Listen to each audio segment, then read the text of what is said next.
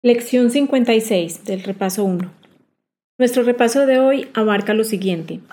La lección 26, mis pensamientos de ataque atacan mi invulnerabilidad. La 27, por encima de todo quiero ver. La 28, por encima de todo quiero ver de otra manera.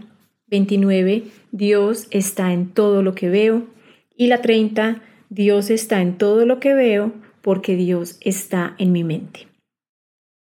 La lección 26. Mis pensamientos de ataque atacan mi invulnerabilidad. ¿Cómo puedo saber quién soy cuando creo estar sometido a continuos ataques? El dolor, la enfermedad, la pérdida, la vejez y la muerte parecen acecharme. Todas mis esperanzas, aspiraciones y planes parecen estar a merced de un mundo que no puedo controlar. Sin embargo, la seguridad perfecta y la plena realización constituyen mi verdadera herencia. He tratado de despojarme de mi herencia a cambio del mundo que veo, pero Dios la ha salvaguardado para mí. Mis pensamientos reales me enseñan lo que es mi herencia. Lección 27. Por encima de todo quiero ver. Al reconocer que lo que veo es un reflejo de lo que creo ser, me doy cuenta de que mi mayor necesidad es la visión. El mundo que veo da testimonio de cuán temerosa es la naturaleza de la imagen que he forjado de mí mismo.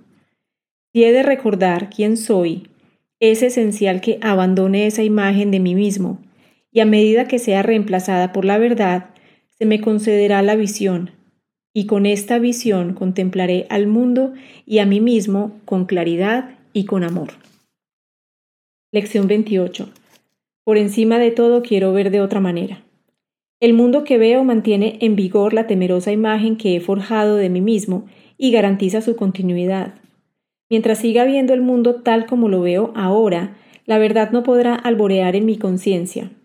Dejaré que la puerta que se encuentra detrás de este mundo se abra para así poder mirar más allá de él al mundo que refleja el amor de Dios. 29. Dios está en todo lo que veo. Tras cada imagen que he forjado, la verdad permanece inmutable. Tras cada velo que he corrido sobre la faz del amor, su luz sigue brillando sin menoscabo. Más allá de todos mis descabellados deseos se encuentra mi voluntad unida a la voluntad de mi Padre. Dios sigue estando en todas partes y en todas las cosas eternamente.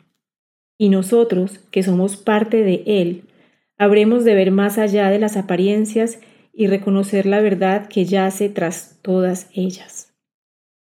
30. Dios está en todo lo que veo porque Dios está en mi mente. En mi propia mente, aunque oculto por mis desquiciados pensamientos de separación y ataque, yace el conocimiento de que todo es uno eternamente. No he perdido el conocimiento de quién soy por el hecho de haberlo olvidado. Ha sido salvaguardado para mí en la mente de Dios, quien no ha abandonado sus pensamientos. Y yo, que me cuento entre ellos, soy uno con ellos y uno con Él.